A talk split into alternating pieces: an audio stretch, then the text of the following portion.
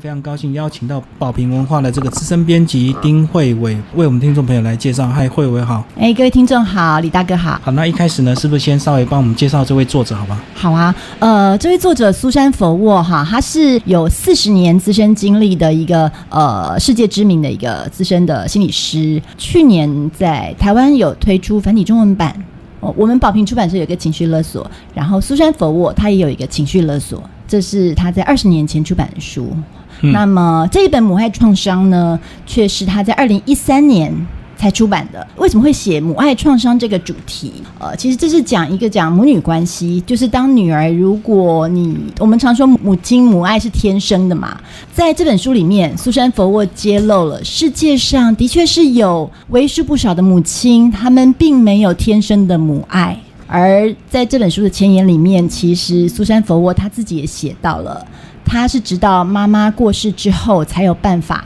写出这个主题的书。嗯，所以刚刚讲到这个，很多母亲没有母爱，都是后天造成，对不对？后天造成，或者是书里面其实也提点到，因为书里面提到了。呃，这种无爱母亲的五种典型是，其实有后天造成，但是有一些也可以说是，也许是先天上的某一些性格上的缺乏。那后天上当然有，那呃，也可能是来自于他跟上一代这个母亲跟上一代他自己的母亲之间的关系。那这种呃关系有时候会形成一种恶性循环，是没有解决好的话，就会传到下一代。嗯嗯嗯，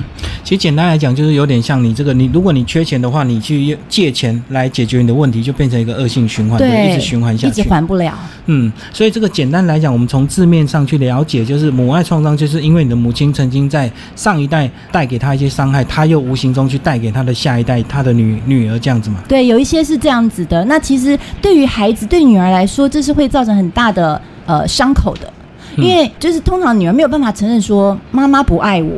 通常第一个反应是自责，一定是我做了什么错事、不好的事，才会让妈妈这样子对待我，或者是这种情形，其实女儿没有办法说出口，没有办法对自己承认，也没有也不敢对外人提，因为当对外人提的时候，可能别人就会亲朋好友就会说：“哎呀，你想太多了，你妈妈嗯对你这么好，这么辛苦，什么都为了你，等等等，反而又造成了另外一种罪恶感埋在女儿的心里面。”嗯。其实这样社会还蛮多这种现象，有时候是比如说父亲如果对小孩做了一些事情，有些小孩他也不敢讲，因为讲了之后反而他被骂，大家不会认为呃他父亲会真的对他做这样的一个事情。对对对，亲子关系。那这本书写特别写的是母女关系，当然因为作者苏珊佛我她是女儿，她以女儿的角度来写。呃，另外一个就是其实母女之间她会有一个，因为同性别嘛，好那。同性之间的这个亲子，他其实会有天生会有一些连结，那也会有一些纠结。简单讲，就无形中有时候还会有竞争，对不对？是是是。可能妈妈会有些妈妈可能还会跟你的女儿抢男朋友这样子哦。对。那其实它里面总共有归类中五种这个母爱创伤，是不是都帮我们介绍一下？好啊，刚刚呃李大哥说的这个竞争的典型哈，其实就是里面一种就是严重自恋的母亲。严重自恋母亲，她是要所有的镁光灯的焦点、光环都在自己身上，她没有办法容许别人抢去她的注意力，更何况她是她的女儿。所以，如果在一个家庭啊，在呃一个朋友相处的圈圈当中，女儿做了什么事情受到大家的称赞的话，这个妈妈她就会立刻忍不住去抢风头。嗯，比如说书里面有一个例子，就是呃这个女儿她怀了第二胎，然后跟亲戚朋友们公布，正在接受大家恭喜的时候，坐在一旁的妈妈忽然就站起来，然后就突然又跌坐在地上，假装头晕晕倒这样。那当然，全体的注意力焦点都转移到妈妈身上啦。刚才刚刚宣布怀孕喜讯的这个女儿，就当场被冷落了。那事后，这个女儿跟妈妈在说：“妈，你刚刚怎么这样子？”的时候，她妈妈就死不承认：“没有啊，我就是身体不舒服啊，等等等等的。”但是只有这个女儿心知肚明，因为一直以来都是这样子，从小到大，不管做了什么事情，只要她做了什么好事受到称赞，妈妈立刻就会出现，然后抢走所有的注意力。嗯，所以这样子来讲，是不是呃，通常都是在失婚的这个母亲，就单亲比较容易出现这样的身上，变成说他把整个生命的这个注意都转移在女儿的身上，然后时时刻刻要等要跟他竞争这样子。呃，其实不一定单亲哎，即使是双亲都就是父母亲都健在都在的家庭，这个妈妈也会，因为这个是源自于妈妈她就是无法忍受。注意力被别人抢走，嗯嗯，这样。而且以这种严重自恋的母亲，她应该会越来越严重，对不对？对对对，随着女儿长大，因为女儿小时候就是一个小女孩，但是女孩长大了，慢慢变成另外一个另外一个女人了，就像。那个白雪公主里面对着魔镜，虽然那是后母对着魔镜说：“世界上最美丽的女人是谁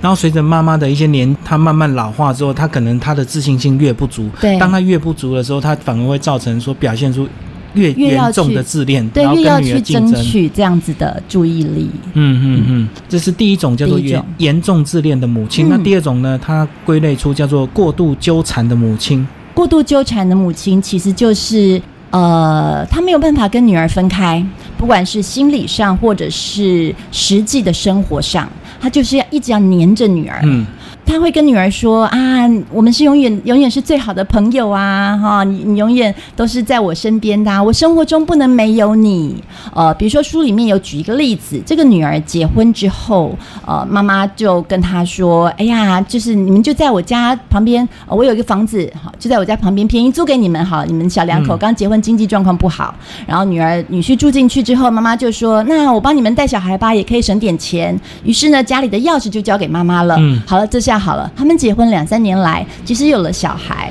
这个妈妈一直都是到了晚上八点钟就会直接开门进来说：“哎呀，今天晚上有一个好看的电视剧，我跟你们一起看吧。”于是就一直赖赖赖赖到晚上十一二点，嗯等于是他们这个女儿结婚之后完全没有自己的生活，妈妈还是一样一始终围绕在她的生活中不肯离去，直到最后丈夫下了通牒说：“我是娶你，不是娶你和你的妈妈。”嗯，这个女儿才正视到，呃，这个问题必须解决。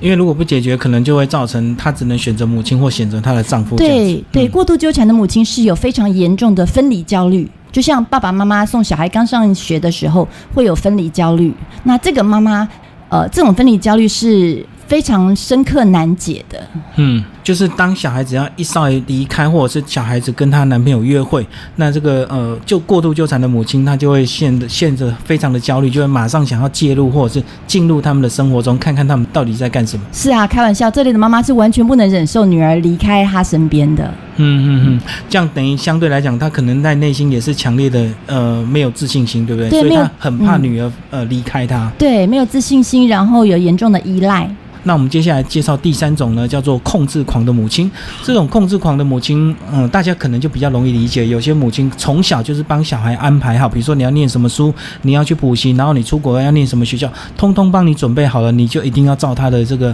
呃规划去进行，这样。对，控制狂母亲，严重纠缠母亲是自己没有办法离开女儿，那控制狂母亲是完全不让女儿离开自己的手心，嗯什么事情都要安排好。比如说，完美主义者的母亲，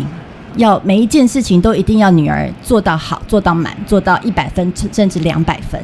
然后还有这种控制狂母亲，她会用一些批评。反面的批评，嗯不断的批评女儿。哎呀，你就是没办法啦，你一定考不上大学的啦，你那个银行的工作一定应征不上的啦。用这种负面批评，其实去是去打击女儿自信心，让女儿没有办法自立。女儿缺少自信说啊，我离开妈妈我就不能活了。嗯所以这样讲就是说，都是比较强势的母亲，对不对？对，很强势，而且是异常强势的。嗯，那他们就一定是事业有成那一种的母亲嘛，然后就是把会把小孩批评的一无不是，让你离不开我，你就一定要靠我而活这样。嗯，其实不一定是事业有成哦，就是在他是在主要是在从心理延伸到生活的部分去控制女儿，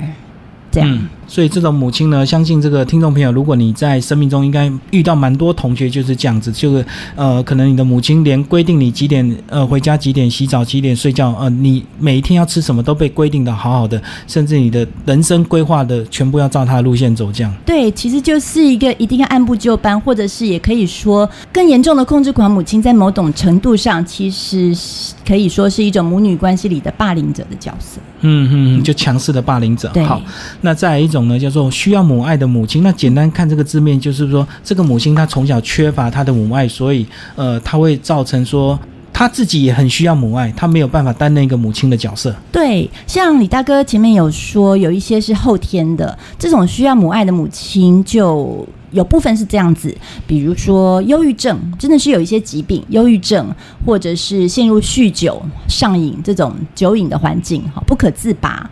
这类的母亲自己就还是一个小女孩，嗯她也需要有人来呵护照顾，所以她的孩子即使也才七八岁，就必须变成一个小大人、小妈妈。她不仅要照顾自己，还要去照顾她的妈妈。嗯，所以这样子的妈妈，就是因为从小她没有被照顾，对不对？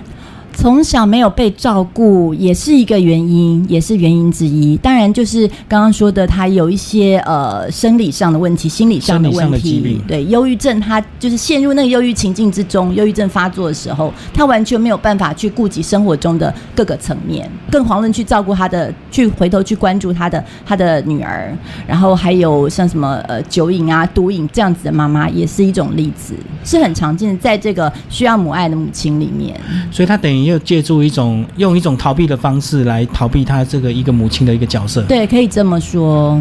好，那再来呢？还有一种叫做忽视、背叛或打击孩子的母亲，这种是简单来讲，就是会故意忽视小孩的成就，或者是会故意跟小孩子竞争，或者是会去去打压小孩子他的一些成就或荣誉这样子。嗯，这种忽视、背叛或打击孩子的母亲，这可以说是这五种类型的无爱母亲里面，我觉得最黑暗的一种。比如说，我们常常在社会新闻上看到的虐待孩子的嗯妈妈，或者是甚至呃孩子就在自己家里被性侵了。嗯被近亲好，或是被妈妈的男朋友、爸爸性侵了，可是妈妈完全不出声，不去救她的女儿，像这样子就是属于这种类型里面的。嗯那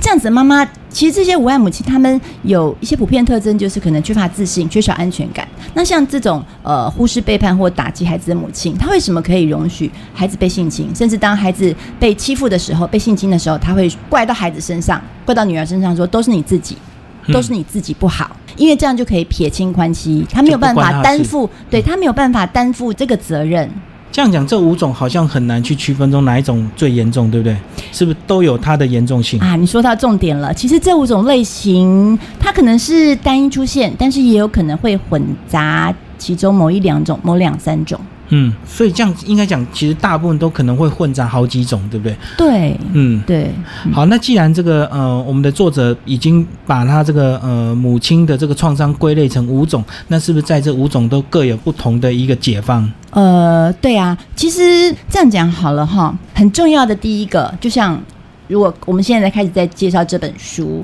要从这个母爱创伤中慢慢疗愈自己，第一步就是要去面对真相。嗯要告诉自己这不是我的错，因为对女儿来讲，遇到妈妈给不了我爱的时候，我第一个反应就是会自责，会觉得都是我的错。对，所以这个扭转观念很重要，一定要去说服自己这不是我的错。然后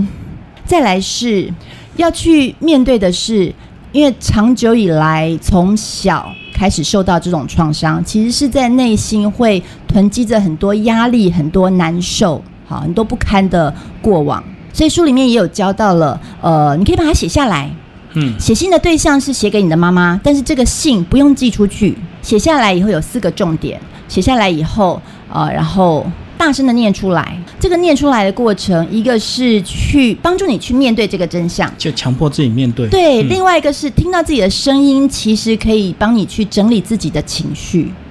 那写的这个信里面有四个重点，我大概讲一下哈，讲一下这个提纲。第一个重点就是你要写下来，对妈妈说，这就是你对我做的事。就是说清楚的意思。对，小时候不管我做什么，你都一定要抢去我所有的注意力，打击我的自信心，等等等等，把那个实际的例子写出来。第二部分是我在当下的真实感受。嗯当你突然跌坐在地上，让大家把所有的注意力焦点都到你身上的时候，我的心理感受是什么？我是多么的失落是，等等。然后第三部分就是对我的人生造成的影响，因为你一直被打击自信心，我我连自己都瞧不起自己。啊，我没有办法去接受一段真正的好的感情生活，诸如此类。然后最后一点就是，而现在我希望你这么做。就是提供解放，希望对妈妈能够怎么解决这样的一个问题。对，我觉得这个写信的方法是非常好，非常很简单，可以嗯，也不能说简单啦，但是是我们自己可以去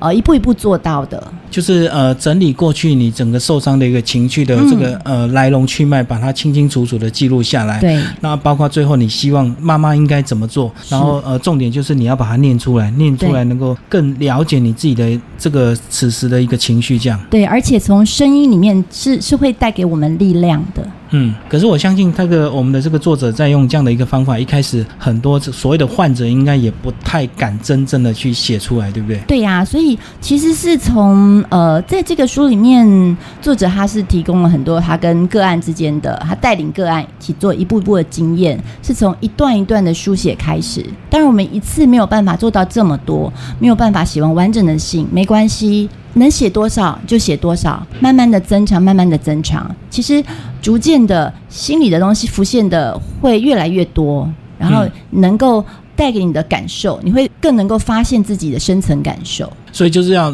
勇敢试着尝试去写出来，然后从开始可能比较短的篇幅，慢慢能够整理出来，写得越来越清楚、越详细，其实是对自己是越有帮助的。对呀、对。嗯，好，那既然写出来、念出来之后，再来在我们的心态上要做一个什么样的一个准备？嗯，再来就是，其实在这过程当中，当面对这个伤口的时候，母爱创伤的时候，我们会感觉到伤心，会感觉到哀痛。对可是其实哀痛的另外一面是愤怒，嗯，所以这书里面有一部分是教我们去区分这个愤怒和哀痛。这样，就是当你愤怒的同时，其实愤怒的背后是来自于你内心未解的那一种呃伤心。是。所以就是前面的这些步骤，其实都是去整理你的情绪。所以了解愤怒跟哀痛之后，最后我们要得到一个什么样的一个呃经验？这个书里面其实还有一个，就是教大家划定界限的方法。因为不管是整理内心的感受，或者是了解愤怒和哀痛，去区分这些是在自己内心的整理的过程。那跟母亲之间怎么办？跟母亲之间现有的关系要怎么样子去打破，或者去化解，或者是去把它软化？那有一个很重要的就是，呃，你要学会跟妈妈之间去划定界限。就是说清楚你到底可以做到什么程度。说清楚、讲明白，先想清楚我到底要什么，我希望跟妈妈的关系变成什么样。然后第二步就是告诉妈妈，我希望你这样、这样、这样。那当然讲了之后，妈妈可能会反弹很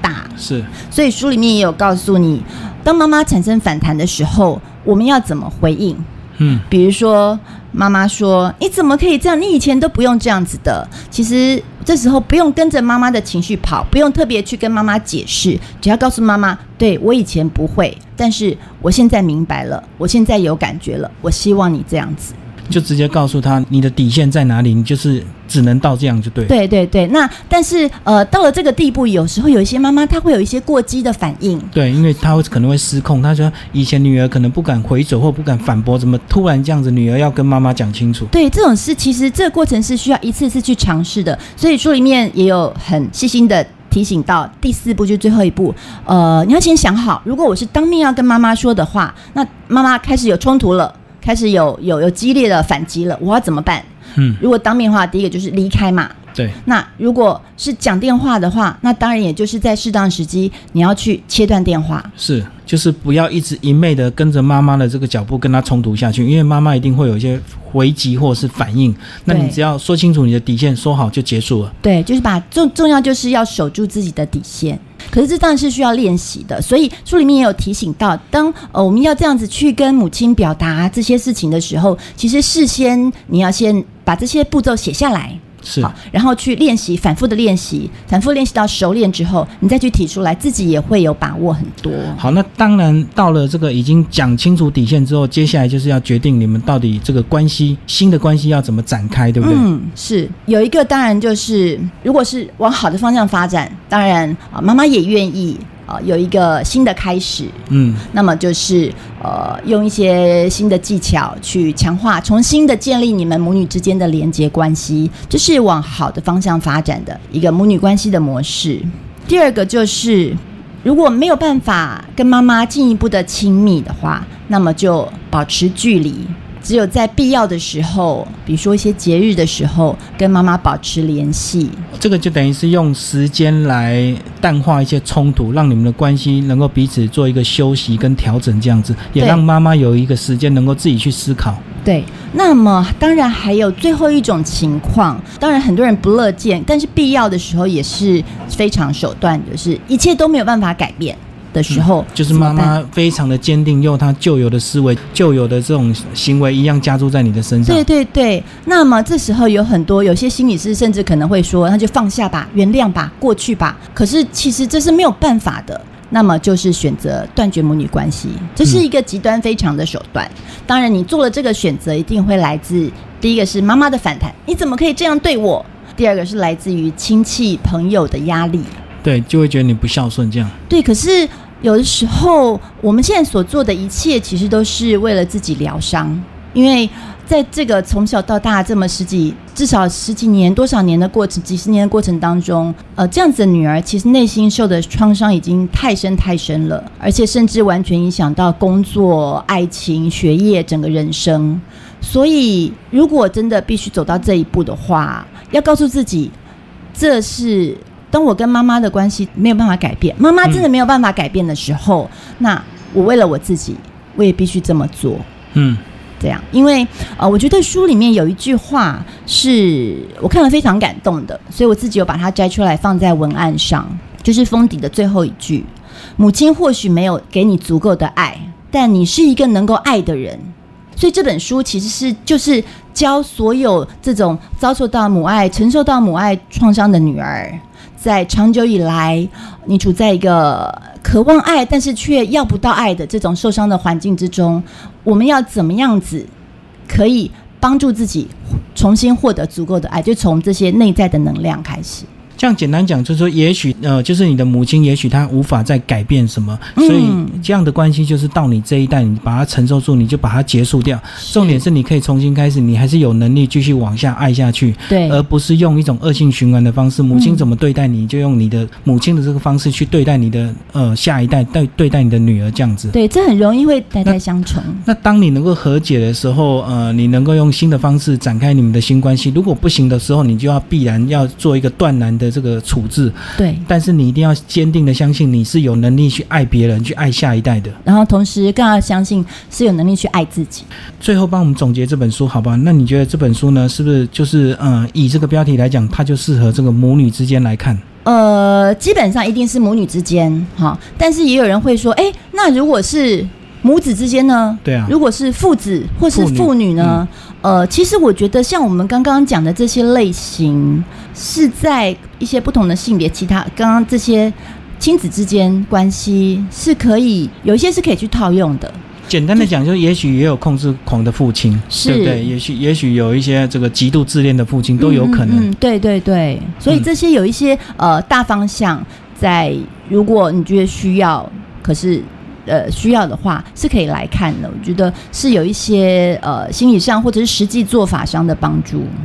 就是提供一些新的解方跟一个新的思考，就是说，假如你真的在你跟你的这个呃长辈，不管是父亲或母亲相处有遇到这样的一个问题，都可以从中去得到一些解答。也许他会这样子做，或者是这个以前母亲会对你会有这样的一些行为，其实真的都是有迹可循，有他一个这个脉络可以去寻找出一个解方。对，嗯，那跟我们讲讲你们出版这本书之后，这个呃，在整个市场上的一些回应，好不好？嗯，呃，整个市场上的一些回应说，比如说读者啊等等嘛，嗯，呃，我们当然有接到很多的读者在留言，或是跟我们反映，觉得终于有一本书是可以给他生命一些解答了。嗯，因为面对这样的事情，很多孩子都只能放在心里，终其一生可能都在找不到答案，找不到这个就是妈妈为什么不爱我这个答案，或者是对于想要问妈妈你你爱我吗？嗯，啊，那这本书就像刚刚说的，提出母爱创伤，这个其实是一个很新的一个对于母女关系、亲子关系的一个思考的角度。是因为很少有人，极少有人敢直接把它拉出来说，有些妈妈天生就没有爱。简单讲，就是很少人直接去点出这个母亲没有爱他的一个问题所在。嗯，对。大家都认为说，呃，母亲这样做，那我们小孩就应该逆来顺受，或者是我们要修正我们自己的一个做法，去迎合家长的要求，这样。嗯，对，所以其实像我们有时候在呃出版这本书以后，在脸书上面啊会 po 一些相关的文章连接，书内的文章的连接哈。那其实下面就可以看到很多读者留言，他们也许很真实，就遇到这样的一个对，问题。就会觉得对我就是这个情况，妈妈真的就是这样子啊，原来如此。所以这样子完全没有这个中西文化的一个差异嘛，就是呃，以母呃以美国这样的一个案例，完全能够套用我们台湾的一个现况。嗯，这本书真的是这样子哎、嗯这本书是完全没有文化上的隔阂，因为爱本来就是无国界的嘛。那不爱这个方式和原因，当然也就是跨国界的。就是都是同样的问题，就对了。以这个不会因为这个美国的妈妈或者是台湾的妈妈而有有而有所差异，这样。不会，完全没有。这本书是完全没有。嗯，所以这本书还蛮值得读的，对不对？对，好，谢谢我们的资深编辑慧伟。谢谢李大哥，谢谢各位听众。